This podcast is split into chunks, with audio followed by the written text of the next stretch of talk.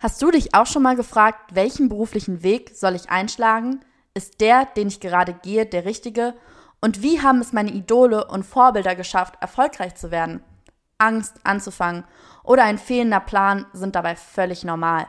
Mein Podcast Durchgestartet wird dir die richtige Portion Motivation, Inspiration und Unterhaltung mit auf den Weg geben. Hier erzählen dir junge Durchstarter von ihren persönlichen Wegen und Erfahrungen hin zum beruflichen Erfolg. Meine Gäste kommen aus den unterschiedlichsten Bereichen, sei es Musik, Sport, Unternehmertum, Kunst oder Wissenschaft. Bei Durchgestartet kannst du in jeden Bereich reinhören und von Durchstartern lernen. Hallo ihr Lieben, willkommen zu einer neuen Folge von Durchgestartet. Mein heutiger Gast ist die liebe Jessica Swartwit. Ich hoffe, ich habe deinen Nachnamen richtig ausgesprochen. Du nix schon. Sehr gut, sehr gut. Jess ist 29 Jahre jung und Tattoo Artist, Künstlerin und zählt mit ihren über 160.000 Followern auf Instagram zu Deutschlands bekanntesten Tattoo-Influencerinnen. Anfang letzten Jahres hat Jess ihr eigenes Tattoo-Studio hier in Hamburg aufgemacht. Nicht nur das Tätowieren und Zeichnen liegt ihr im Blut, sondern auch das Design eigener Klamotten. In ihrem Fanshop verkauft sie neben ihren selbstgemalten Bildern auch designte Taschen und T-Shirts. Also erstmal mega, mega cool. Was mega schade ist, dass meine Hörer jetzt gar nicht vor Augen haben, was du so alles machst, so wie dein Stil aussieht. Deswegen direkt einmal die Frage vorweg, bevor wir dazu kommen, wie du zum Tätowieren gekommen bist. Wie würdest du so deinen eigenen Tattoo-Stil oder deinen Malstil selbst beschreiben? Ähm, ja, hallo. Ähm, das Ding ist tatsächlich, es ist super schwierig zu beschreiben, weil es gibt viele Kategorien in Tattoo, in den ganzen Genres, ob das jetzt Oldschool ist oder Traditional oder Neo-Traditional. Und bei mir ist es im Grunde genommen, mein Stil ist äh, meistens schwarz-weiß mit einem kleinen Farbakzent sozusagen. Deswegen auch Svartwit bedeutet ja schwarz-weiß auf Schwedisch. Und ich sag mal so, der hat sich jetzt in den letzten Jahren total verändert. Ich bin gerade so ein bisschen in Richtung, was hat denn jemand mal gesagt? Das fand ich total interessant, so Miami 80s Death Metal. So hat er das halt beschrieben und ich fand es tatsächlich passend, weil ich immer düstere Sachen mit sehr retro, ja, mit so Retro-Formen tatsächlich verbinde und das alles ist dann quasi sehr detailliert.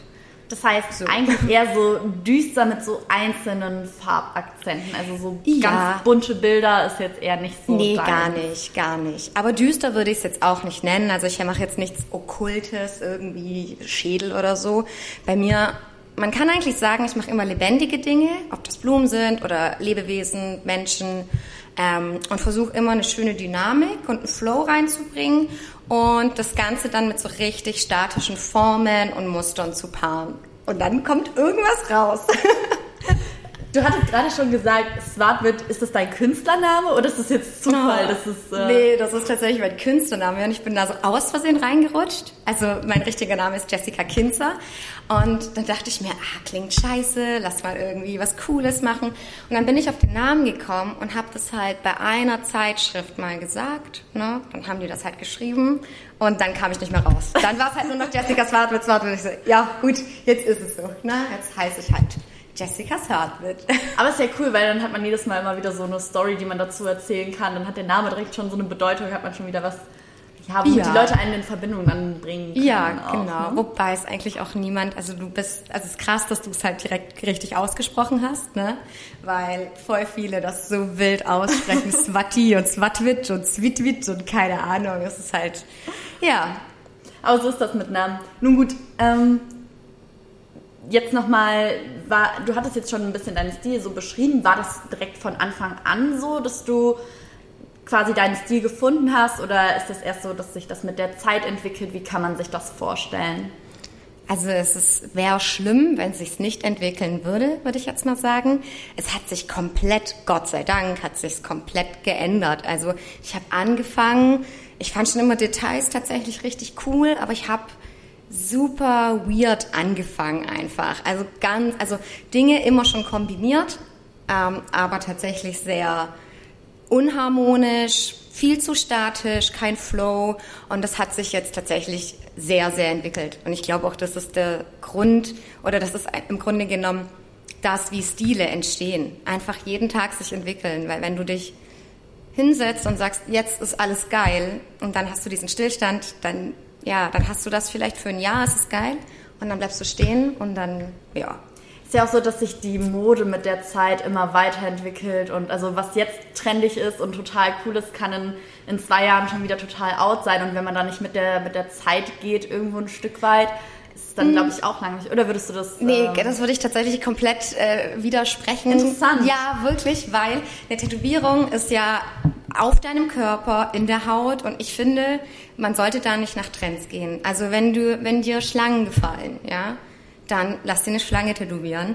Und wenn aber gerade Tiger Mode sind, sage ich jetzt mal, also da bei sowas krassen Persönlichen, was im besten Fall ja auch nicht mehr weggeht von der Haut, da würde ich tatsächlich nach komplett nach Geschmack gehen und nicht nach Trend. So. Würdest du sagen, dass es denn aktuelle Tattoo-Trends gibt oder ist das so eine Sache, die wo man, wo du sagen würdest, okay, das, das gibt es gar nicht in der Tattoo-Welt, weil es halt eben so eine Sache ist, die für so viele Jahre, Jahrzehnte, ein Leben lang halten soll. Also oder merkst du schon so, dass okay, weil so ich muss da immer so an das Arschgeweih denken. Ja, ja, voll. Also ähm, das jetzt so ein paar Jahre später, wo man sich auch nur so denkt, wie konnte man sich sowas stechen lassen? Also, mhm. Also merkst du das auch, dass es gerade so bestimmte Trend-Tattoo-Erscheinungen gibt? Tatsächlich, also es gibt immer also wie so wie so kleine, naja, so Epochen, sag ich mal. Also vor vor einer ganzen Weile war zum Beispiel so kleine Federn und Unendlichkeitszeichen und so, war halt super beliebt und trendig, so wie diese chinesischen Schriftzeichen vor Ewigkeiten. Ne? Und jetzt geht das tatsächlich bisschen so, finde ich, und das machen halt die ganzen Rapper und so, die zeigen das ja, ne? so mit diesem äh, Ignorant-Style, also ganz viele kleine schlechte Tattoos am ganzen Körper verteilt. So, ne? Ich glaube, das ist tatsächlich gerade so ein bisschen ein Trend. Also du merkst, dass der Einfluss vor allen Dingen auch so durch die Rap-Szene kommt? Na, die, ich glaube, die leben das einfach vor, dass Tätowierungen halt auch scheiße sein können. Und das ist halt so ein bisschen, ne? Ich meine, ich liebe mein Handwerk, ich liebe meine Kunst, aber die zeigen das halt, dass man sich auch irgendwie, ich sag mal, eine Gesichtsfrikadelle tätowieren lassen kann, die halt einfach schlecht gestochen ist und aber halt cool ist. Macht das so deinen Job oder dein Handwerk so ein bisschen kaputt, wenn das Tattoo so ein Image kriegt, so ist ja eigentlich scheißegal, wie es gestochen ist, kann auch total blöd aussehen und verstochen sein. Also leidet da irgendwie so das, das Tätowierer-Image drunter oder findest du es das schade, dass das so ist? Äh, total. Also, weil das Ding ist ja, die meisten von diesen abgefuckten ignorant Tattoos passieren ja auch nicht in einem hygienischen Studio, ja. Die Leute machen sich das irgendwie mit einer Nadel und ein bisschen Wimperntusche oder whatever im Wohnzimmer.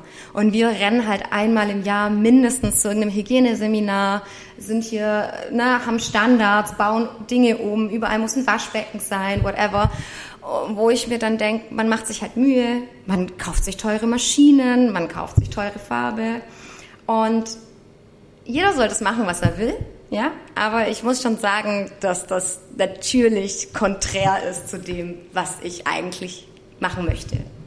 Ja, weil du ja auch so eine, wir haben jetzt die ganze Zeit natürlich darüber gesprochen, aber wie hat es eigentlich bei dir angefangen? Also hast du dann eine Ausbildung dafür gemacht, dass du jetzt sagst, okay, ich ähm, habe das und das Handwerk dann gelernt und halte mich dann dementsprechend an die und die Standards. Also lernt man das dann alles in der Ausbildung oder wie kann man sich das vorstellen? Mm, es gibt tatsächlich gar keine offizielle Ausbildung ähm, zum Tätowierer. Ähm, ich habe das tatsächlich so gemacht, dass ich mir einen Mentor gesucht habe in Süddeutschland. Ich habe gemerkt, okay, ich zeichne gerne und ich glaube, das Tätowieren wäre was für mich, weil ich mich total interessiert habe. Dann habe ich mir quasi einen Mentor gesucht, der mir Dinge gezeigt hat, der mich dann an die Hand genommen hat, mir Hygiene beigebracht hat, Nadeln, Maschinenbau, aber es gibt keine keinerlei Ausbildung. Das heißt, es war quasi alles so von deinem Vorbild, der hat dich da so rangeführt und gesagt, genau. so, das geht so und so und so macht man das. Ja. Ist ja eigentlich schon verrückt, wenn man mal so überlegt, so tätowieren, das ist ja wirklich, das ist ein krasses Handwerk und es ist halt, es ist auf deiner Haut, es bleibt für immer. Das ist genauso wie, wie, eine, wie eine OP, finde ich fast schon, weil du arbeitest mit Nadeln mhm. und wenn man überlegt, welche Vorlagen Ärzte alles haben und eine, eine Krankenschwester oder eine eine, eine, Krankenpflegerin darf nichts ohne die Unterschrift von ihrem Facharzt machen und ja. ein Tätowierer braucht in dem Sinne keine klassische Ausbildung. Das ist ja schon erstmal, ähm, ich Ja. weiß nicht, ob das verunsichernd klingt, aber Absolut. Also ein Tätowierer braucht nicht mal einen Schulabschluss. Der braucht einen Gewerbeschein für 15 Euro. Holst du dir bei der Stadt und kannst dein Studio eröffnen. Das ist tatsächlich heutzutage so klar. Du musst das ähm, vom Gesundheitsamt abnehmen lassen, wenn es ein Studio ist. Ähm, aber es ist schon der Wahnsinn. Also du brauchst keine Ausbildung und es ist im Grunde genommen, da du auch mit Blut in Kontakt kommst und mit Kontamination und im schlimmsten Fall mit Krankheiten wie äh, Hepatitis, HIV arbeitest, ne, musst du so arbeiten, dass du das nicht dem nächsten Kunden weitergibst oder sogar dir selber verpasst. Deswegen finde ich das tatsächlich auch ein bisschen beängstigend, was für ein Turn das Ganze jetzt nimmt. Ne? Also gerade in der Lockdown-Zeit haben sich die Leute unglaublich viele Tattoo-Maschinen nach Hause bestellt. Du kannst dir so ein Kit kaufen bei eBay oder bei AliExpress oder so. Kannst dir für 50 Euro, das ist schon teuer, kannst du dir halt so ein Set kaufen mit Farben, Nadeln, Maschine und allem kannst loslegen. hast du dann so gemerkt, dass so während der Pandemie immer wieder Leute kamen, die so das zu Hause, sagen wir mal, auf gut Deutsch verkackt haben und dann hinkamen so nach dem Motto, Jess, rette das mal bitte, ich habe das zu Hause total äh, verhauen oder hast du das noch nicht so gemerkt? Also das gibt's 100 pro, aber meine Kunden, ich glaube, entweder hätten sie dann ein bisschen Angst vor meiner Reaktion oder sie sind tatsächlich alle voll vernünftig und machen das nicht. Okay, ja, oder ist es einem dann vielleicht doch unangenehm, das dann so zu beichten, so ja, ich äh, wollte mir das Voll. konnte nicht warten oder wollte mir das Geld für dich sparen, dann ist ja dann doch so dann im Nachhinein immer so ein bisschen doof, das so selber zuzugeben. vor allem, so. jeder macht ja auch mal Quatsch. Ne? Also Ja. es ist jetzt auch nicht so, dass das die Todesstrafe ist jetzt hier irgendwie, wenn man sich, äh, wenn man da irgendwas ausprobiert. Aber es ist halt dann doch ein bisschen, naja, respektlos, ganz vorsichtig gesagt, wenn du dann den ganzen Quatsch irgendwie covern musst. Ne? Ja, verstehe ich. Ist das einfach, wenn so ein Tattoo total fehlgeschlagen ist oder jemand sagt, okay, ich finde das Motiv jetzt doch total blöd, ist es leichter quasi dann nochmal irgendwie was anderes rauszuholen oder das zu, ich meine, übertätowieren, ich weiß nicht, gibt es da einen speziellen Begriff? für? Cover-up, Cover-up, tatsächlich, ja. Machst du das auch? Also ist es schwer manchmal da noch irgendwie was zu retten? Also es ist auf jeden Fall eine absolute Challenge und eine Herausforderung, aber deswegen liebe ich das halt, weil der Job kann, obwohl du jeden Tag andere Leute um dich hast, andere Motive, andere Haut, andere Körperstellen, kann es tatsächlich monoton werden. Also und deswegen finde ich zum Beispiel Cover-ups total faszinierend, weil das ist eine krasse Herausforderung. Ne? Ähm, Leicht ist es auf keinen Fall. Es kommt immer ganz drauf an, ist die Haut sogar vernarbt. Ne? Also wenn der, der alte Tätowierer da ordentlich reingeballert hat, sage ich mal, hat er die Haut kaputt gemacht. Und dann ist das vernarbt und das ist alles ein bisschen komplizierter, dann die Pigmente zu covern. Ähm, aber es ist möglich und ich mache es total gerne. Was war so da für dich die größte Challenge, wo du mal irgendwie was retten musstest oder übertätowieren musstest, wenn du so zurückblickst? Ähm, tatsächlich hatte ich mal ein Cover-up von einem Cover-up. Das bedeutet, also dieser arme Mensch ne, hat ein schlechtes Tattoo bekommen, geht dann zu einem Tätowierer und sagt, kannst du mir das retten? Der hat das aber auch nicht so gut Was war das für ein Motiv? Ich weiß es, ich glaube, es war eine Sonnenblume. Es war erst ein kleiner Spruch, dann war da eine Sonnenblume drüber und wir haben dann was riesengroßes. Ich glaube, es ist sogar ein Backpiece komplett geworden, damit man da halt dann äh, ablenkt von, ne? Oh je. Sozusagen. Mhm. Das war das Wildeste, aber es hat geklappt und ja, da war ich dann echt erleichtert. Was waren so bis jetzt die größten Challenges für dich zu tätowieren? Also die aufregendsten Tattoos, die du bis jetzt stechen musstest? Ähm, tatsächlich diese ganzen Bodysuits, also ich poste ja bei Instagram gerade immer so Body Concepts sozusagen, wo der ganze Körper sozusagen tätowiert wird. Und das ist alles immer total leicht auf Papier. Aber wenn der Mensch vor dir steht, das soll ja in Bewegung gut aussehen, ne? Und es soll den ganzen Körperfluss sozusagen betonen. Und als ich damit angefangen habe, war das schon eine sehr große Herausforderung, das ästhetisch und schön zu machen, weil du kannst zum Beispiel den Körper voll schön betonen mit Tätowierungen. Du kannst aber auch das Gegenteil davon machen, ne? Das ist dann unvorteilhaft. So aussieht. unvorteilhaft ist das richtige Wort, genau. Also dass es halt unvorteilhaft aussieht Und ähm, das war jetzt so die aktuellste Challenge und bin aber auf einem guten Weg, das zu perfektionieren, sag ich mal. Wie lange dauert das? Wie kann man sich das vorstellen, so einen ganzen Körper zu tätowieren? Wie viele Stunden sitzt man da insgesamt dran? Boah, das ist echt eine sehr gute Frage. Also wenn du jetzt allein nur den Rücken dir tätowieren lässt, ich bin eine sehr schnelle Tätowiererin, ich sag mal, da bist du so in 10 Stunden, 15 Stunden durch. Aber das ist nur der Rücken. Also kannst mal rechnen, dann Front sind 30. Also nehmen wir mal so 100 Stunden. Wahnsinn. Ja. Das passiert ja dann nicht in, in einer Sitzung. Ist Nein. es dann so, wie, wie lang müssen die Abstände sein zwischen den einzelnen Tattoo-Sitzungen? Weil ja, ich kann mir nicht vorstellen, dass es gesund ist, wenn man da eine Woche hint, äh, in, in einem jeden Tag sich irgendwie den Körper Nee. tätowieren lässt. Also wie, Nee, wie, wie läuft das so ab, so ein Ganzkörper-Tattoo? Und Das ist im Grunde genommen wie so ein Abo. Kannst du dir das vorstellen? Also man sagt, alle ähm, so vier bis sechs Wochen braucht das Pigment, um sich zu verkapseln. Ähm, ich sage immer mindestens sechs Wochen Abstand, falls zum Beispiel die Silberhaut, das bedeutet die erste Hautschicht, die wir sozusagen zu Matsch machen beim Tätowieren, ähm, sich wieder neu bildet. So, und dass du da nicht das, was du schon tätowiert hast, sozusagen beanspruchst, wartest du immer sechs Wochen. So. Und dann habe ich halt Kunden, die kommen halt so alle sechs bis acht Wochen kommen die halt, ne, bis man fertig ist. Und man ist dann auch schon wie befreundet, ne, weil man sich halt immer sieht und dann weiß man schon, was man gerne trinkt und isst und so. Es ist tatsächlich richtig toll. Ja, kann ich mir vorstellen, dass es auch echt schön ist, wenn man immer wieder so neue Leute kennenlernt und du verbringst ja auch dann viel Zeit mit denen, sehr lange, kommst denen ja auch sehr nahe, dass man da so die ein oder andere Story dann auch hört, immer wieder neue Leute kennenlernt. Ist das das im Endeffekt, was dir auch so Spaß macht am Tätowieren oder ist es wirklich dieses künstlerische Ausleben?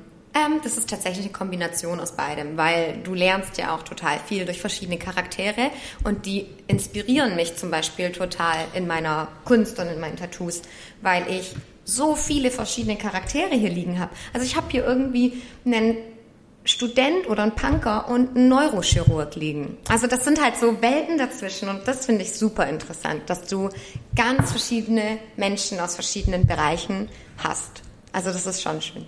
Also du merkst auch, dass da gerade so ein, so ein Wandel ist, dass, sagen wir mal, wenn du jetzt sagt, gerade gesagt hast, okay, es kommt auch ein Chirurg zu dir und vielleicht auch ein Anwalt und ein, weiß ich nicht was, also so Leute, von denen man eher nicht äh, erwartet, dass sie sich tätowieren lassen würden. Also du merkst da auf jeden Fall auch, dass, sagen wir mal, das Tattoo nicht mehr so dieses, ja, ich will Knasti-Image hat. Also wenn ich so daran denke, so mein, mein Dad zum Beispiel, als der sich das erste Tattoo hat stechen lassen war, da war der 20 und da war das so voll das Ding und ich weiß noch, mein Opa damals hat halt, also ich habe da nicht gelebt, aber so aus den Erzählungen heraus riesiges Drama geschoben und wie kannst du nur dich tätowieren lassen und weil das halt eben so dieses Image hatte von wegen, das machen nur die Bad Boys und die Leute, die im Gefängnis waren. Also da merkst du, da ist ein kom- kompletter Umschwung oder wie nimmst du das als Tätowiererin so wahr?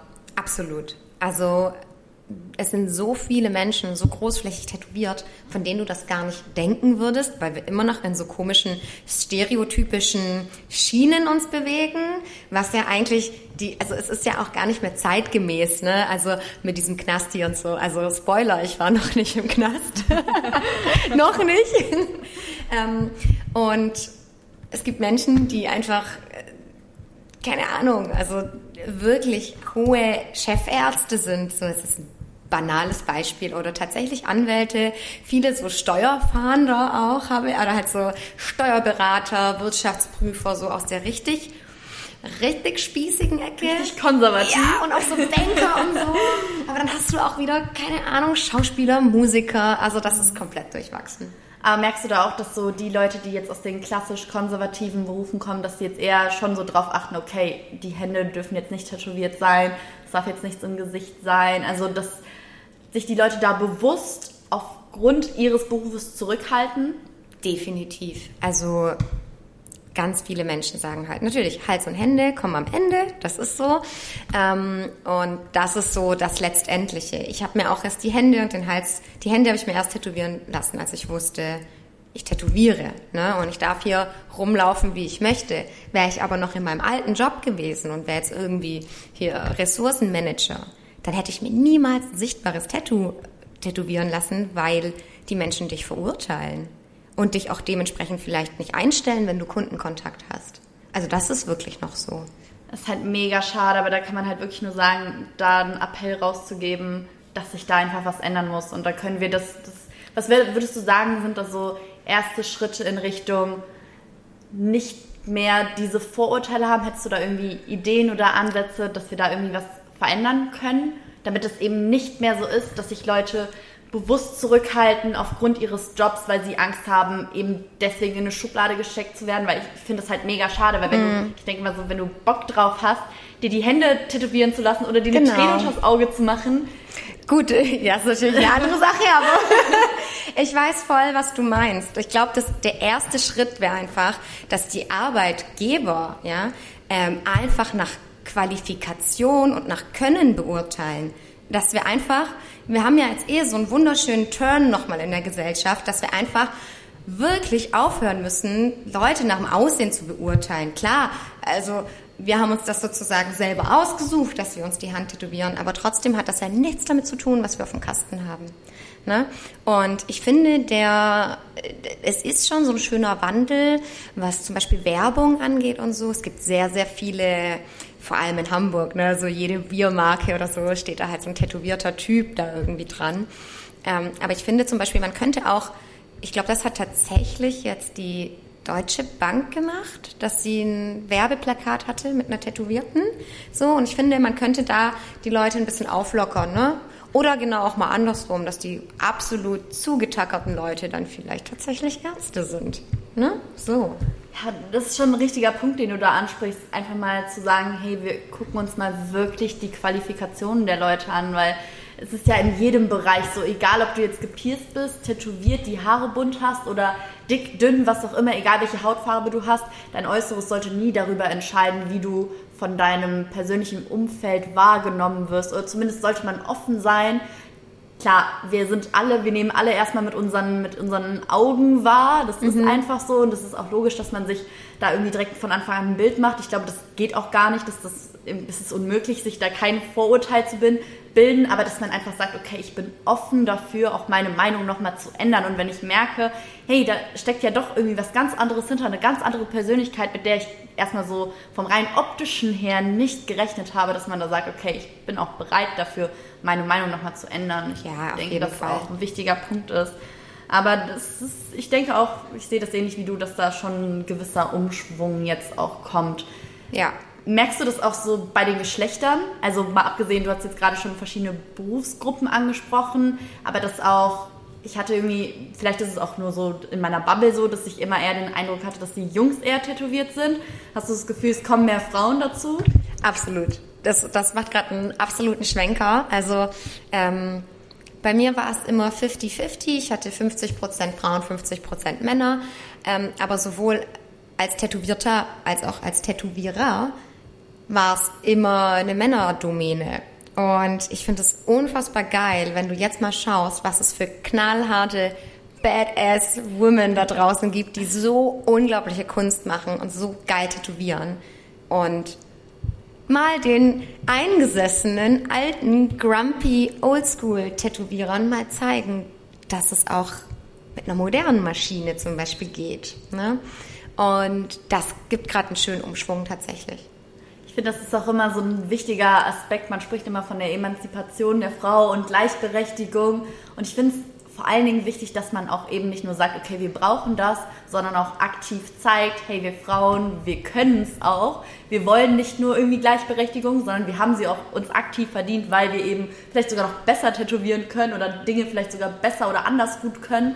Dass man da einfach so aktiv auch zeigt und sich traut, auch als Frau zu sagen, hey, ich ne, auch wenn das erstmal ein Männerding vielleicht ist, ich sage trotzdem, ich lasse da nicht die Finger von und probiere es einfach erstmal auf, aus und zeige den Männern, dass ich es halt eben auch kann. Genau, der Start natürlich in so einer Branche, also ich habe jetzt, ich weiß ja nicht immer, ob man jetzt Corona mitrechnen soll oder nicht, aber wenn man jetzt Corona mitrechnet, tätowiere ich es seit 2014, also sieben Jahre.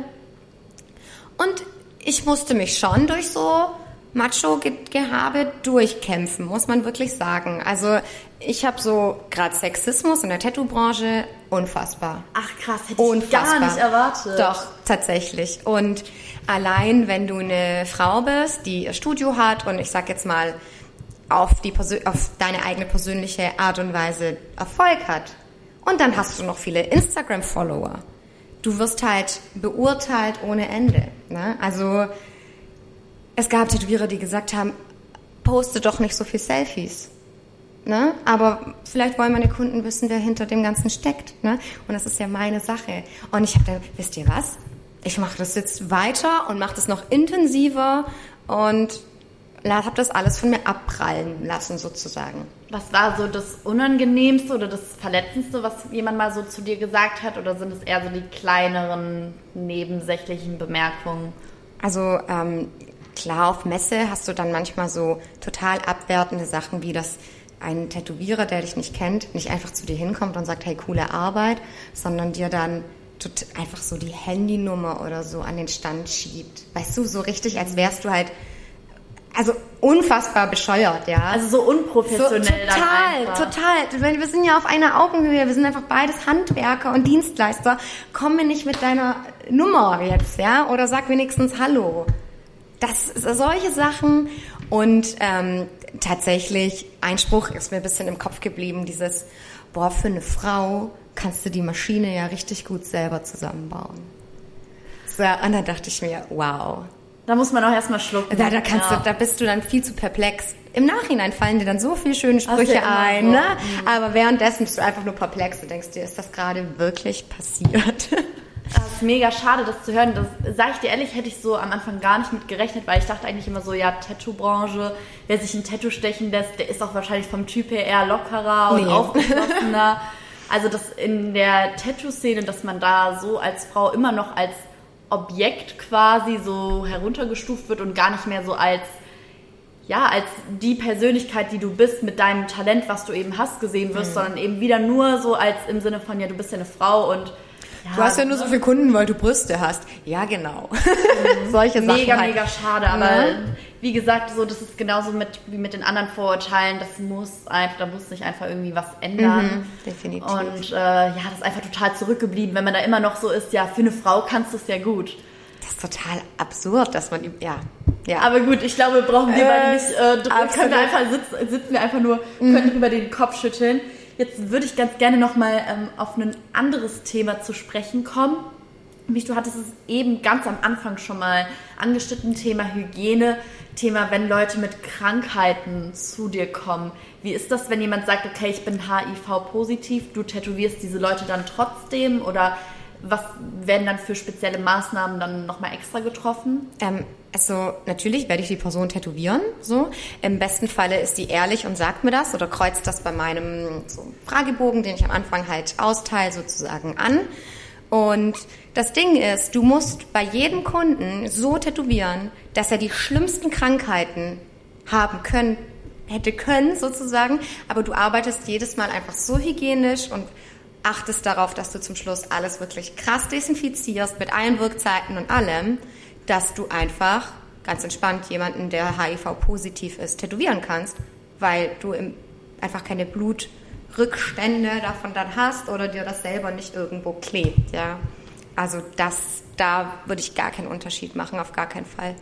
Ja, im Sinne Vorsicht ist besser als dann äh, Nachsicht. Genau. Als wenn du dann hinterher dann doch sich irgendwie was rausstellt. Manchmal weiß man es ja dann auch nicht so genau. Das heißt, du achtest dann wirklich akribisch bei jedem Kunden drauf. Auf jeden Fall. immer der gleiche Ablauf ist, bei allen die gleichen Hygienemaßnahmen gelten. Genau. Gab es denn trotzdem schon mal Leute, wo du gesagt hast, okay, die tätowiere ich jetzt nicht oder auch vielleicht wegen dem Motiv gesagt hast, das sind für mich absolute No-Gos, das tätowiere ich nicht? Ähm, tatsächlich sowohl menschlich als auch vom Motiv her gab es natürlich, also Motive von, als ich noch angefangen hatte in Ulm, da hat tatsächlich jemand ein Hakenkreuz angefragt. So, also so auf jetzt mal ganz heftiges Beispiel, was du natürlich safe niemals tätowieren lassen, äh, tätowieren würdest, ja. Oder irgendwelche ominösen Bands, die ich nicht tätowiere, ja, irgendwelche Bandlogos oder so.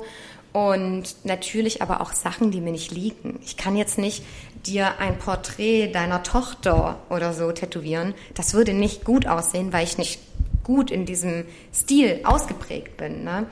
Und andererseits natürlich menschlich auch. Also ich habe, wenn ich eine Anfrage bekomme, wo drin steht, how much for a tattoo, kein Hallo, kein Tschüss, Nee, also dann nicht. Ich habe da so ein kleines Arschlochradar, sage ich immer, und guck halt, wenn ich hier, wenn ich Leute, ähm, wenn die mir E-Mails schreiben und wenn Menschen nett und höflich einfach eine E-Mail schreiben, dann verbringe ich auch gern meine acht Stunden am Tag mit denen. Ne? Aber wenn da schon irgendwie Unfreundlichkeiten sind oder so, oder im Lockdown war jetzt eine äh, Lady, die mir geschrieben hat, Jessica, ich halte gar nichts von Corona, du kannst mich jederzeit tätowieren. Dann habe ich ihr geantwortet, ich halte leider sehr viel von Corona und nicht nur, dass ich selber Risikogruppe bin, auch, dass ich einfach diese Pandemie sehr ernst nehme, ähm, werden wir nicht zusammenkommen mit so einer blöden Einstellung. Ne?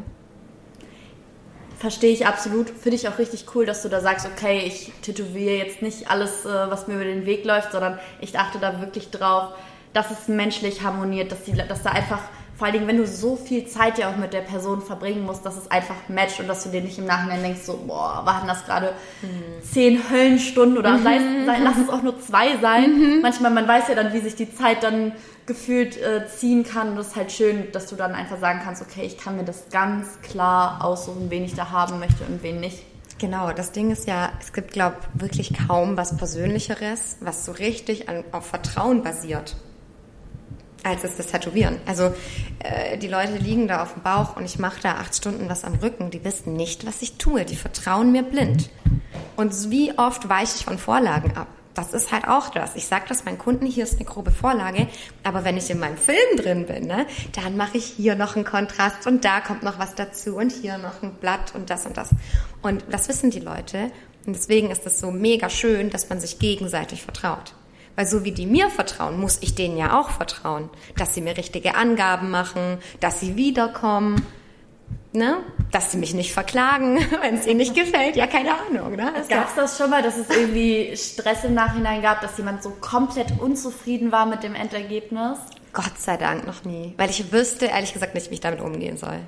Also ich weiß von Kollegen, dass da auch schon Fälle waren mit vor Gericht und sonst was, aber ich ich bete einfach, dass dieser Tag wirklich nicht kommt, weil ich hätte keinen Plan, was Wahnsinn. ich mache. Ja, ja, super heikles Thema. Aber vielleicht hat das auch eben deswegen einfach was damit zu tun, dadurch, dass du dir die Leute so bewusst aussuchst und auch eben mal Nein sagst, dass sowas halt dann doch erspart bleibt. Wenn man da schon so, wie du eben gesagt mhm. hast, so diesen Arschlochradar hat, dass man, dass man halt dann davor sorgt und gar nicht erst in so eine Lage dann auch kommt. Genau. Thema Vertrauen, hast du gerade angesprochen, ist mega wichtig. Wie war das für dich als Newcomer? Ich meine, inzwischen hast du den gewissen Namen ja aufgebaut. Man, du hast einen riesigen Instagram-Account, wo man deine ganzen Fotos sieht, wo man weiß, okay, jetzt würde ich mich auch, sagen wir mal, wohlfühlen, hinzusetzen und würde ich auch sagen, ja, mach einfach mal, du wirst es schon machen. Aber wenn man halt eben noch nicht so die Erfahrung hat und den Namen, wie ist das dann so, wenn man dann sagt, okay, ich fange jetzt gerade neu an, wie läuft das dann ab? Du hast ja trotzdem schon Kunden, die dir vertrauen, sag ich mal. Also auch wenn du zum Beispiel, ich meine, Instagram hat im Grunde genommen gar nichts damit zu tun. Also das ist ein schönes Portfolio. Ich freue mich, dass ich da meine Sachen hochladen kann. Aber es hat nicht wirklich primär was damit zu tun, ob die Leute sich hinlegen und dir vertrauen. Weil wenn du dein zweites, drittes Tattoo auf einer Person stichst und die immer wieder zu dir kommt und sie merkt, okay, ich kann der Person vertrauen, die nimmt sich Zeit für mich und es matcht halt auch tatsächlich persönlich vom Charakter her. Ich glaube, dann ist es am Anfang auch wirklich nicht schwer. Ähm, man muss natürlich aber doch sehr viel Vorbereitungen, noch viel, viel mehr Vorbereitungen als sonst treffen. Also man macht sich tausendmal mehr Gedanken über, wo platziere ich das Tattoo oder welche Farben benutze ich und so.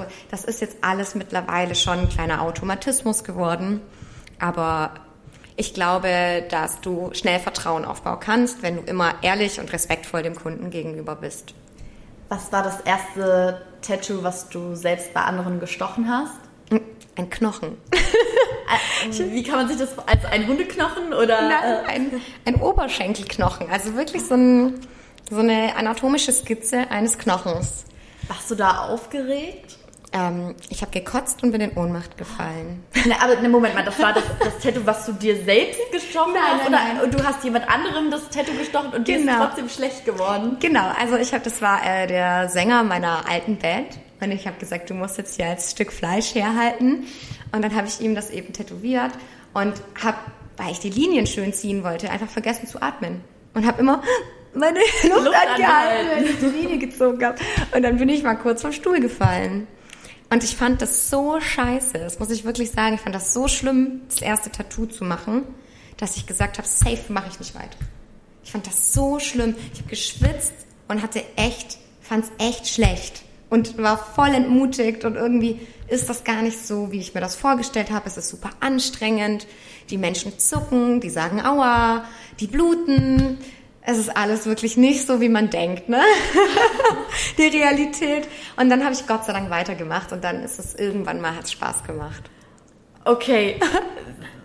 Wie kam die Wende von dem, das war die Hölle, das war absolutes dramatischstes Erlebnis, habe ich gar nicht mit gerechnet. Warum hast du dann trotzdem weitergemacht? Was hat dich da so am Ball gehalten, letzten Endes? Also äh, das Tattoo habe ich dann natürlich nicht fertig gemacht, weil ich ja, wie gesagt, äh, umgefallen bin. Das heißt, ich musste ja noch mal ran, weil es ja nur ein halber Knochen war. Und dann habe ich da eben, ich bin einfach am Ball geblieben, weil mich einfach diese Tattoo-Szene so fasziniert hat. Und ich habe immer die Großen aus Amerika gesehen, was die für tolle Konzepte machen und dachte mir, dann, wenn du da dran bleibst, vielleicht schaffst du es ja auch irgendwie in die Richtung.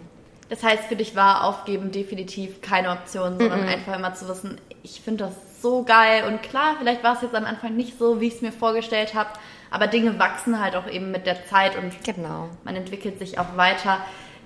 Du kommst ja auch ursprünglich eigentlich aus einem ganz, ganz, ganz anderen Bereich. Mhm.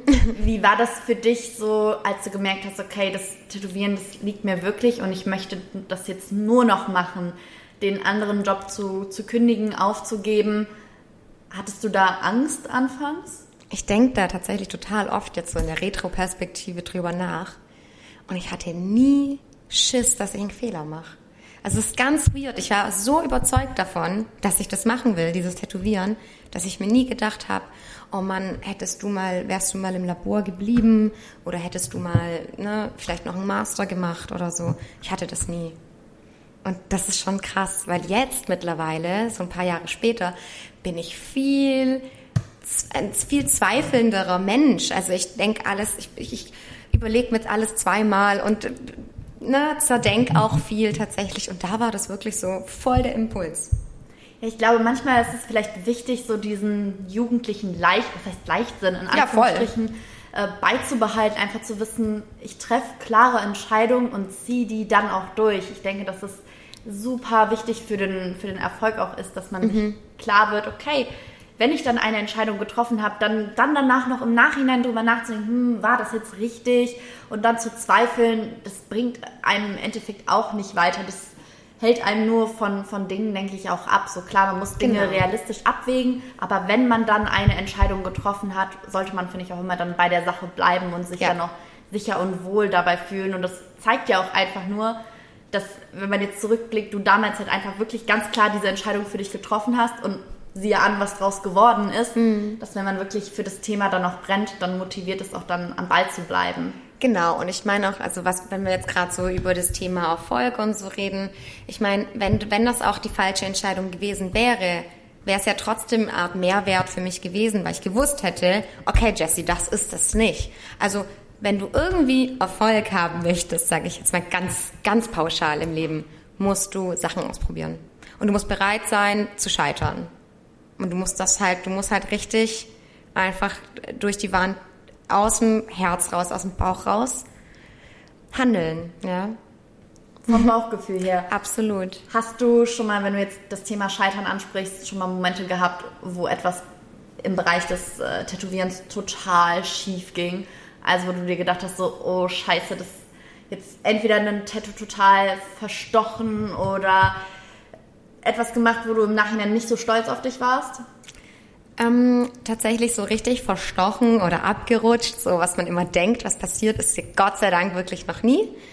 Aber ich habe was die, also du bist ja auch nicht nur Tätowierer, du musst ja auch die Buchhaltung können, du musst ja äh, komplett äh, krasses Organisationstalent, was die Termine angeht, äh, sein. Und ich hatte natürlich Klassiker, dass halt äh, zwei Leute da standen und gesagt haben, ich werde das von dir tätowiert. Und ich sage, nee, aber da steht doch nur einer im Kalender. Und dann musst du dich für eine Person entscheiden und das ist Horror. Das darf mir nie wieder passieren. Ich finde das voll schlimm. Und beide sind dann noch irgendwie 600 Kilometer angereist. Oh nein. Ja, ja. Und ich habe da irgendwas vercheckt im Kalender und beide standen da. Und ich dachte mir, oh, was bin ich denn bitte für ein Arschloch. Ne? Also, oh, nee, das war wirklich schlimm. Das war richtig, richtig schlimm. Aber jetzt so ein richtiger Fauxpas beim Tätowieren. Klar waren die Tattoos früher jetzt nicht geil, so sage ich jetzt mal. Aber dass mir richtig was passiert ist, wo ich so richtig zu tief bin oder vernarbt oder richtig abgerutscht oder so, ist mir Gott sei Dank noch nicht ja, passiert. Toll, toll, toll. Ja, voll. Oh Gott, oh Gott. Einmal klopfen. Ja, aber äh, glaube ich dir, dass äh, wenn man da dann auch zwei Personen dann hinterstehen hat, dass es unangenehm ist, wenn man so wegen so ja, so Kleinigkeiten, so einfach schlechter Planung, schlechter Organisation sich dann dahinter ärgern und rechtfertigen muss. Mhm. Aber auch eben daraus lernt man dann zu sagen, okay, ich muss es einfach beim nächsten Mal besser machen. Ich glaube, das bringt da nichts, sich dann am Ende noch schwarz zu ärgern, weil man kann es ja sowieso nicht, Nein, und gängig machen. Absolut. Und du musst ja auch immer zu dir selber sagen, ich bin ein Mensch. Ich bin ein Einzelunternehmer. Ich mache das alles alleine. Und genauso bei den Tätowierungen. Also ich sage das auch wirklich zu meinen Kunden ich arbeite mit einem menschlichen Körper und ich bin selber ein Mensch. Da kann nicht alles wie mit einem Drucker drauf geprintet sein. Ne? Also es ist einfach ein Handwerk und wenn da mal was, jetzt sage ich mal, nicht perfekt ist, gehört das aber dazu. Ich denke auch, dass es das Schöne hinterher ist, weil es das auch nochmal so individueller dann auch macht, dem Ganzen so eine eigene persönliche Note dann auch verleiht und wenn man dann mal irgendwie eine Linie falsch zieht, dann, dann gehört es halt irgendwie mit zu einem und zu dem Erlebnis, denke ich, auch irgendwo ein Stück weit mit dazu. Genau, beziehungsweise meistens ist das ja auch so, dass die Kunden wirklich zucken. Wegen den Nerven oder so. Also wirklich äh, einfach, wenn du keine Ahnung, die Bade tätowierst, ja, und die Leute dann einfach wirklich zucken, dann kann da natürlich was passieren. Aber die Kunst ist es dann halt einfach, etwas draus zu machen, was niemand sehen würde, dass das nicht so geplant ist. Das ist halt die Sache. Ne? So einen richtigen Schlenker nach außen oder so. Ich glaube, das passiert nicht. Okay, also du, ich merke schon, das ist einfach eine Sache, die dann irgendwann vom inneren Bauchgefühl her kommt und einfach von, von deiner kreativen Ader auch eben ein Stück weit dann das, das Beste so daraus zu machen und genau. sich da kreativ auszuleben und wie du ja auch am Anfang gesagt hast, da gehört halt einfach Vertrauen zu, dass man sagt, okay Jess, du tätowierst mich und du wirst das schon irgendwie machen und irgendwie wird da schon was Geiles bei rumkommen. Genau.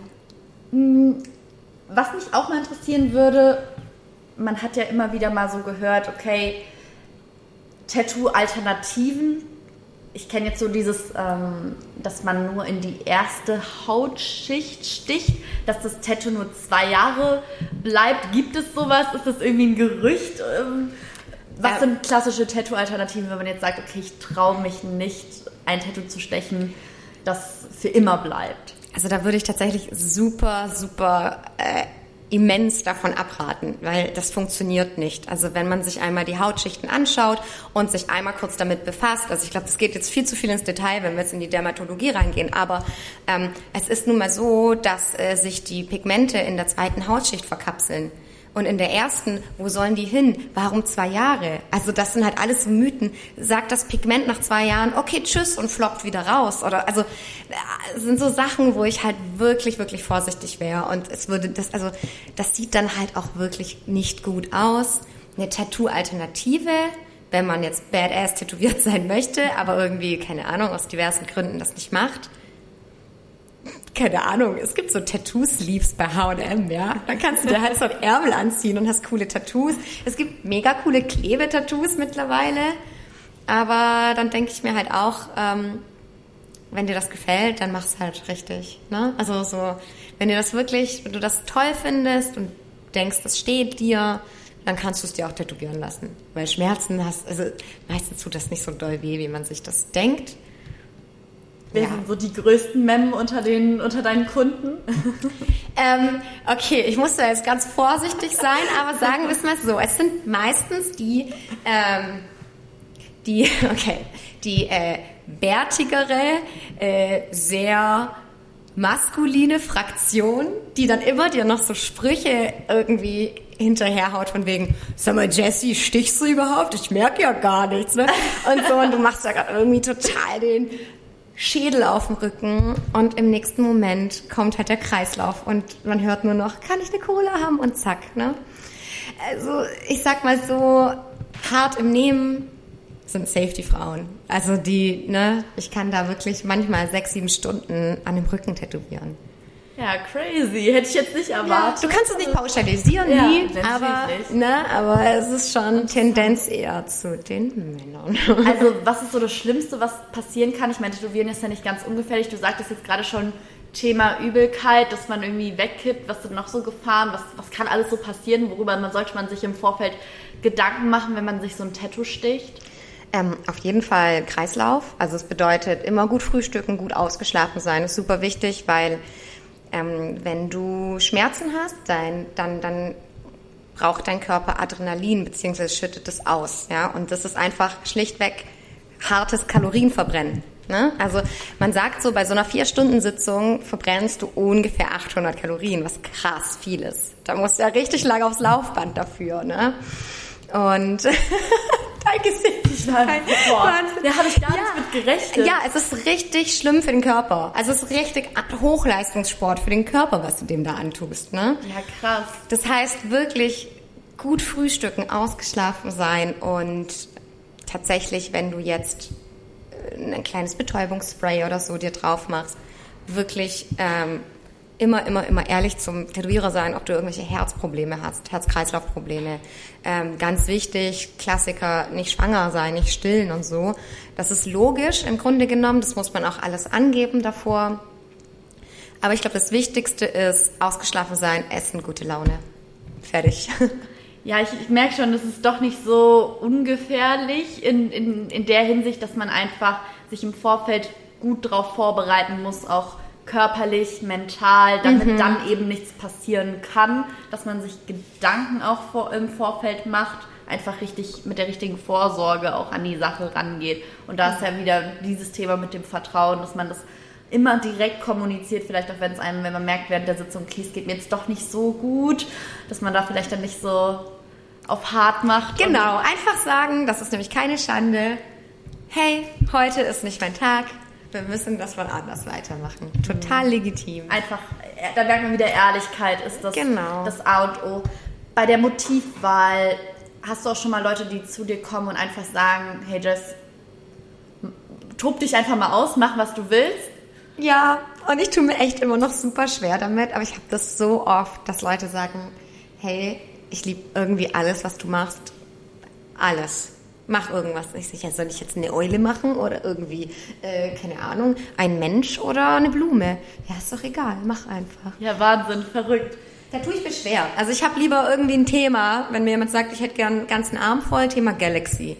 Dann ist alles Hat gut. man so einen Ansatz. Ja, oder Thema Dschungel oder so. Da hast du so ein bisschen die Richtung, aber so mach komplett, was du willst. Tue ich mir echt schwer mit. Aber freue ich mich natürlich. Hast du Lieblingsthemen? Hm, ich liebe so tropische Sachen tatsächlich. Ich liebe so Retro-Sachen, so gerade so die 80s Miami-Vibes so ein bisschen. Das finde ich total geil. Und ja, aber auch gerade so die wissenschaftlichen Sachen, so Atome, Universum und so ist auch voll mein Ding. Wie stellst du Atome, Universum, wie stellt man sowas dar, um mal so vielleicht so, mhm. das mal so ein bisschen beschreiben zu können, um mal so in deine Motivwelt mit eintauchen zu können? Ähm, ich mache zum Beispiel total gerne so Galaxy-Staub, also wie so schwarze Löcher mit so ganz vielen Punkten. Oder Astronauten sind mega cool, Planeten, äh, irgendwelche geometrischen Komplexe, die atomähnlich aussehen zum Beispiel. Ja. Das heißt, du liebst es einfach da, deiner Kreativität vollkommen freien Lauf zu lassen, genau. da dir einfach deine eigene kleine Galaxie aufzubauen, so wie sie in deiner Vorstellung genau, ist. Genau, genau. Ist Kreativität eine Sache, wo du sagen würdest, die kann man erlernen oder ist das eine Sache, die du von klein auf an hattest? Du kannst äh, das Zeichnen lernen, definitiv. Du kannst Kreativität nicht lernen. Du kannst deinem Körper und deinem Geist immer was Gutes tun, dass, die, dass er Kreativität zulassen kann. Also viel schlafen, mal in der Natur spazieren gehen oder so, einfach ein bisschen runterfahren, toxische Menschen aus dem Leben verbannen. So ähm, da kannst du deine Kreativität sehr füttern. Aber ich glaube, wenn es einfach, wenn du einfach kein kreativer Mensch bist, sondern einfach wirklich Bock hast, Formeln auszurechnen, dann ist das ja auch okay. Also weißt du, was ich meine? Ich kann das zum Beispiel nicht. Wenn man, wenn ich irgendwie meine Steuern machen muss oder so, ich raste aus. Ich finde das ganz, ganz schlimm. So würde aber zum Beispiel mein Steuerberater durchdrehen, wenn er was malen müsste.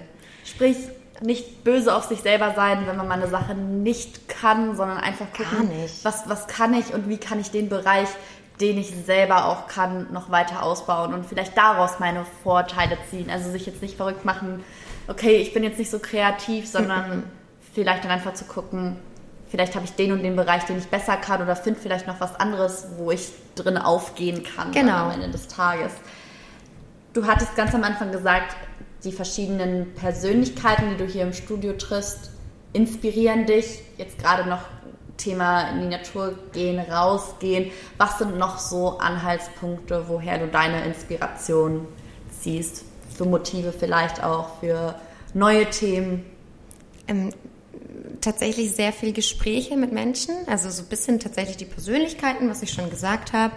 Viel die Natur, weil ich ja sehr viel Naturelemente in meinen Tattoos habe, aber auch viel Musik. Also es ist oft auch so, dass mir äh, Kunden mal nur einen Songtext schicken und ich daraus dann etwas male. Musik inspiriert mich auch sehr oder gibt mir viel Input.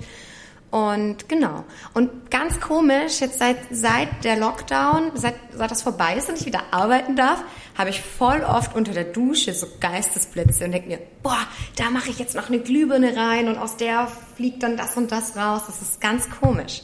Also die Dusche, muss ich sagen, ist echt ein magischer Ort geworden irgendwie. I don't know. Ja, verrückt. Ich glaube, man muss einfach offen dafür sein, auch ja. empfänglich sein für Kreativität, dass man, sowas kann man auch einfach nicht erzwingen. Und ich glaube, ab dem Moment, wo man sich irgendwo hinsetzt und sagt so, okay, jetzt bin ich kreativ und jetzt muss ich mir was überlegen. Keine Chance.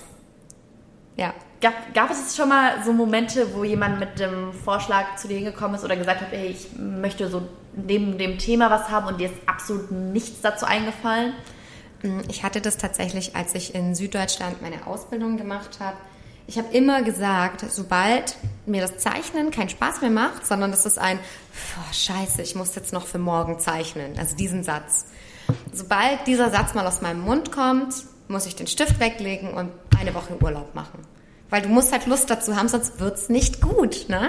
Und ich hatte dann tatsächlich diesen Moment, dass ich abends am Schreibtisch saß, hatte gar keine Lust, mein Kopf war leer und dann kommt aber morgen der Kunde. Der hat das ja gar nicht verdient, dass du ausgebrannt bist und zu viel gearbeitet hast. Ne? Kann er halt nichts dafür. Und dann habe ich einfach konsequent nichts gemacht, bin morgens aufgestanden und dann kam's. Also dann auch wirklich mal das sich selber erlauben, nicht kreativ zu sein. Im Lockdown habe ich mal zwei Wochen gar nichts gemacht und es ist in Ordnung. Ne? Also einfach sich nicht so streng mit sich selber sein. Das ist super schön zu hören, dass du da sagst, okay, dass es einfach wichtig ist, sich da innerlich nicht unter Druck zu setzen, weil man kann Dinge nicht erzwingen. Die kommen von, von innen aus einem heraus oder sie kommen halt eben nicht. Und ich glaube, ab dem Moment, wo man sich selber so diesen Druck auferlegt, wird es einfach viel, viel schwieriger. Und dann passiert das viel eher, dass man so Hemmungen hat, sei es was die Kreativität angeht, was die Motivation angeht auch. Und das ist auch gerade ja in deinem Job super wichtig, dass jeder, der zu dir kommt, ja es auch verdient hat, das bestmögliche Tattoo mhm. ja dann auch zu bekommen und sich nicht mit irgendwas, weil es bleibt halt nun mal für ewig es genau. unter die ja. Haut. Es Absolut. ist eine Sache, ähm, ja, die du halt nicht mehr wegmachen kannst. Genau, so. genau. Du hast ja auch so viel Druck von außerhalb. Ne? Der Mensch vor allem wir jetzt mit unserem ganzen Instagram und so, wir müssen uns ja, wir machen uns so selber im Unterbewusstsein einen Druck.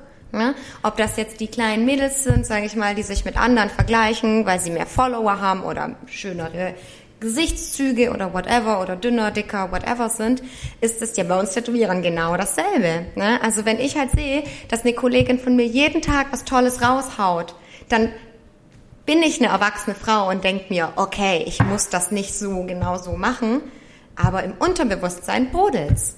Ne? Mhm. Und ich denke mir, warum kann ich jetzt nicht so ein, In äh, so ein Output haben wie sie?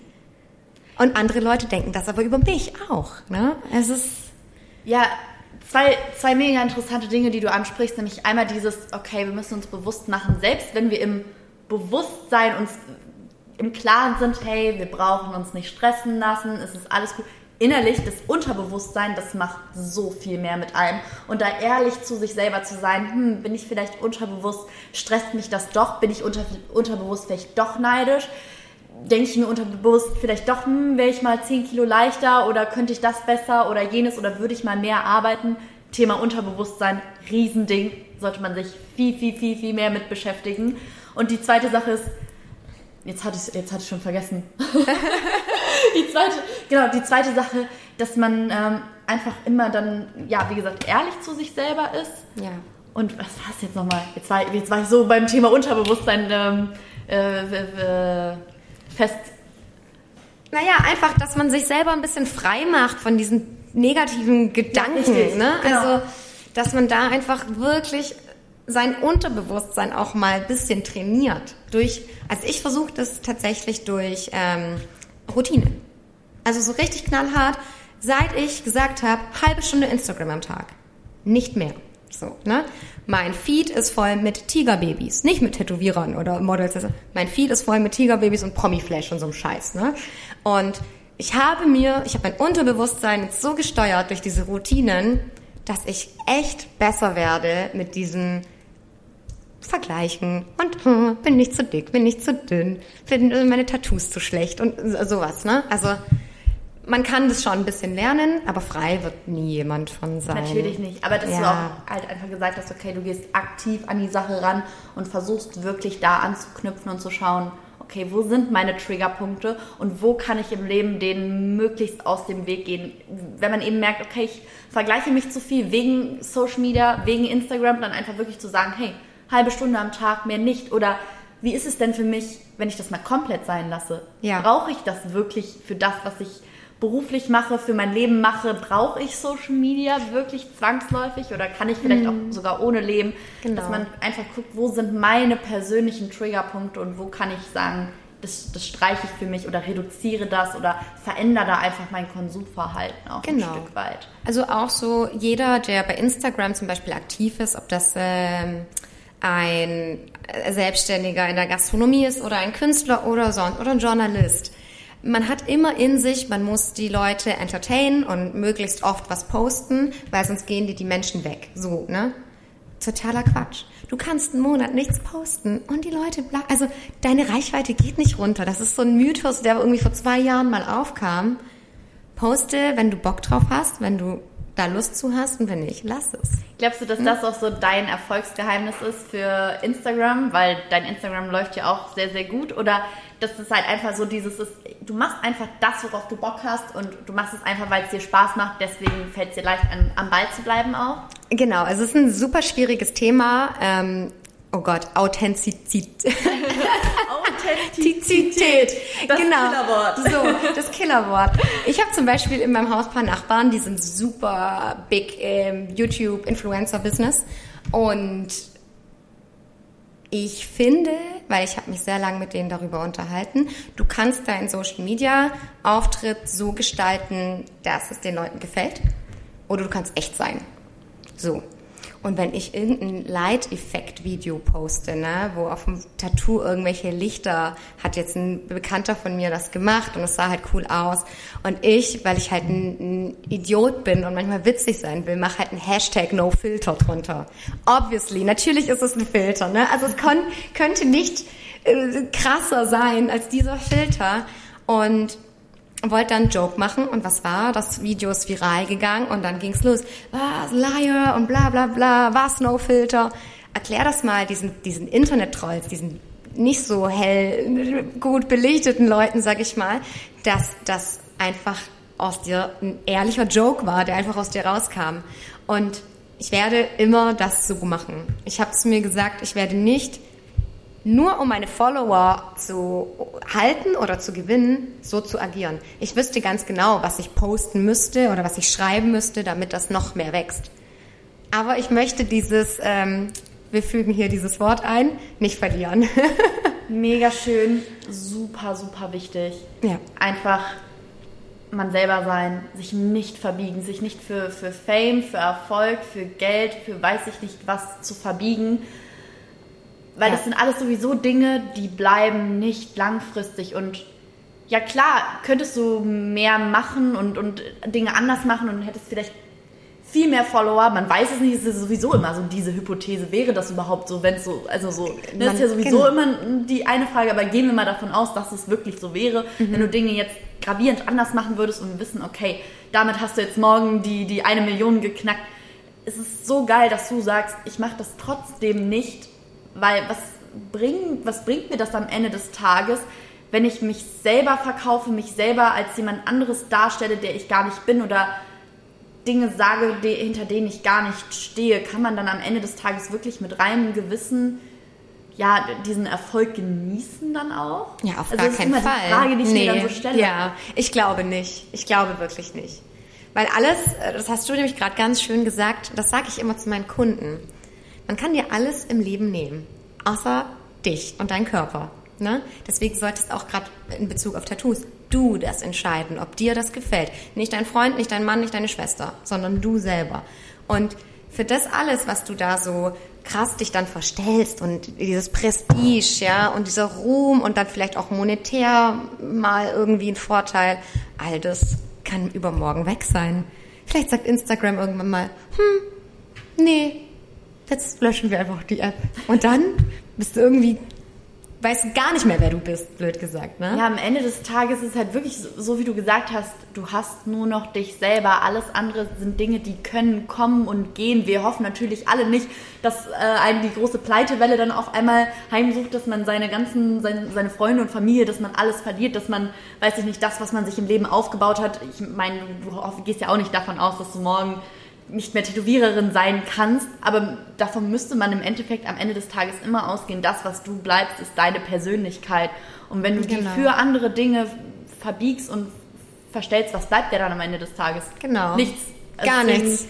Mega, mega schöne These. Ja.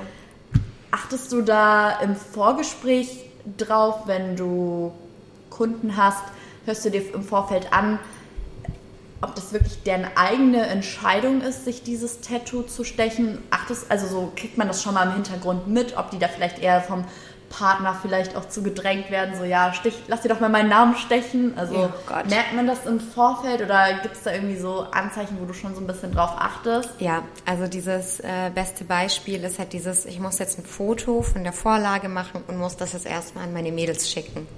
Oder ich muss hier jemanden mitnehmen, der das absegnet und so. Das habe ich Gott sei Dank fast gar nicht mehr, aber es gibt's noch. Ich hatte einen ganz schlimmen Fall. Oh, das war halt vor Ewigkeiten in Italien, in Bologna auf der Tattoo-Messe und hatte eine super liebe Kundin, die hat einen Arm von mir bekommen, kompletten Arm. Und dann schreibt sie mir zwei Tage vor der Messe, Jessie, ich muss den Termin leider absagen. Wenn ich das mache, lässt sich mein Mann von mir scheiden. Und ich war richtig traurig. Also ich war nicht traurig, dass ich das Tattoo nicht stech, sondern ich war traurig, dass es solche Arschlöcher gibt, sowas zu sagen. Und die hat sich so drauf gefreut. Das wäre voll ihr Ding gewesen. Weißt du? Und dann kommt jemand und sagt dir sowas. Deswegen bin ich da, glaube ich, auch so ein bisschen mh, mm, streng. was das Kann angeht. ich voll verstehen, weil das ja. ist genau dieses, dieses Thema, worüber wir am Anfang gesprochen hatten, dass man die Persönlichkeit eines Menschen nicht von äußerlichen Faktoren abhängig machen kann und die Ehefrau, die ändert sich ja nicht vom Typ Menschen, genau. nur weil sie sich jetzt das Tattoo stechen lässt. Und wenn mm. du mhm. wirklich mit einer Person zusammen bist, weil du sie von Herzen liebst und weil der Charakter stimmt, dann ist es egal, ob sich jemand äh, den Arm tätowieren lässt oder halt nicht. Total, total. Total irrelevant für deinen Charakter oder dein Auftreten oder irgendwas denke, wir können uns alle nicht davon freimachen, zu sagen, hey, wir achten gar nicht auf un unser Äußerliches oder schauen gar nicht so bei der Partnerwahl danach. Aber das ist schon so eine wichtige Sache, dass man sich wirklich immer fragt, mag ich den Menschen wirklich, weil, weil er Mensch ist und weil ich damit klarkomme ja. oder mag ich die Person nur wegen, wegen des Äußerlichen? Also mhm. auch riesen, riesen Thema, könnten wir auch wahrscheinlich ein großes Fass ähm, Absolut. aufmachen. Eine Frage, die ich noch hätte, die mir die ganze Zeit schon irgendwie auf dem Herzen brennt, ob dich das so unter Druck setzt, wenn du jetzt weißt, die Leute haben eine gewisse Erwartungshaltung an dich, dass sie wirklich zu dir kommen und wissen, okay, du hast echt was drauf und das ähm, erwarten wir jetzt auch so von dir, dass das bei mir auf der Haut dann auch so wird, wie, wie, wie man sich das vorstellt. Merkst du diesen Druck?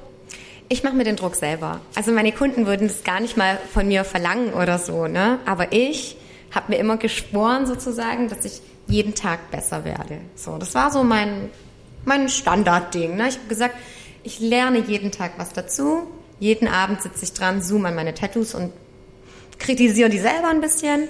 Und es ist einfach auch Quatsch, wenn du dich selber so unter Druck setzt, ja, dass du immer besser werden musst. Und klar gab es ein bisschen düsterere Zeit in der Vergangenheit, als ich zum Beispiel diesen Nachwuchskontest gewonnen habe, Österreich, Schweiz, Deutschland 2015. Da warst du auf einmal die Beste, du warst Platz eins und auf einmal, klar, die Leute erwarten richtig Leistung von dir und richtige Präsenz und alles. Und das war schon sehr düster, was so, also man hat sich da so in die Arbeit reingestürzt und hat im Grunde genommen alles um sich rum so verrotten lassen, ne? So Beziehung, Freunde, Hobbys, sich selber sowieso. Und deswegen gehe ich jetzt, glaube ich, richtig gut mit diesem Druck um und sag, hey, bin Mensch, na, du kriegst, ich gebe mein Bestes jeden Tag, ich komme nicht verkatert zur Arbeit oder irgendwie bekifft oder sonst was, ja. Ich bin, ich bin total da, ich habe immer meine neun Stunden geschlafen und ich gebe mein Bestes.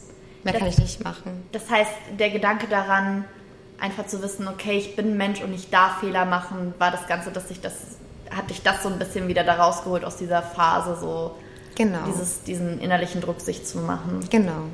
Ich denke auch, dass es immer die, die Balance, wo man ja immer von spricht, am Ende des Tages ist. Ich denke, dass dieser Druck auch wichtig ist, auch wichtig für dich gewesen ist, am Ball zu bleiben. Ich weiß nicht, ob man Dinge immer schafft, wenn man sich nicht die gewisse Prise von Druck selber macht. Ich weiß nicht, ob das möglich ist, als Mensch überhaupt Veränderungen einzugehen oder was an seiner Situation zu ändern, aktiv zu sein, wenn man nicht so ein bisschen dieses, diesen leichten innerlichen Druck und Tatendrang verspürt, weil am Ende sind wir Menschen ja doch irgendwo ein Stück weit bequem und neigen dazu, mhm. Dinge ruhen zu lassen. Ich glaube, deswegen diese gewisse Art von Druck ist wichtig, aber eben dem Ganzen müssen Grenzen gesetzt werden. Genau. Und eben, wenn du dann gemerkt hast, so, okay, du wurdest jetzt dafür ausgezeichnet, dann auch mal kurz Luft zu holen und zurückzublicken, hey, guck mal, ich habe das und das schon erreicht und da kann ich erstmal mega stolz auf mich selber sein, mir erstmal auf die Schulter klopfen und dann kann ich auch wieder sagen, so und jetzt gehe ich den nächsten Step. Dann. Genau, und dann mache ich weiter sozusagen. Genau.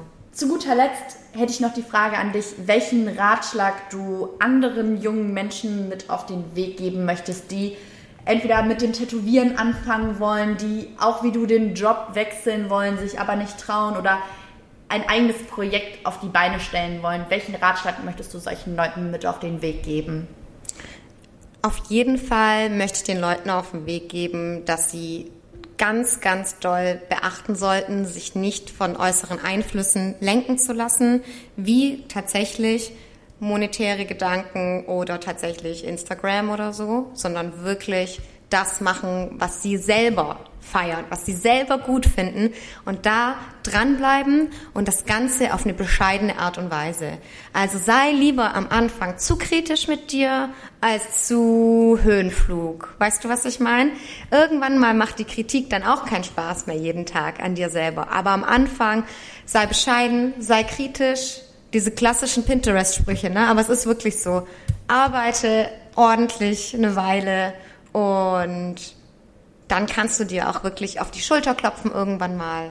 Und lass dich auch nicht von diesen, äh, von, von der Außenwelt es gibt immer Leute, die dann entweder neidisch auf dich sind oder sich mit dir messen wollen, tatsächlich eine Wettbewerbssituation entsteht oder Menschen, die dich einfach entmutigen. Hatte ich ja auch. Wow, willst du das wirklich machen? So ein Scheiß, verdienst kein Geld, äh, kannst doch eh nicht jeden Tag das und das machen da richtig das Filtern. Die Leute wirklich mit ihren Meinungen filtern, sich welche anhören, aber auch viel Bullshit einfach rauslassen und einfach loslegen.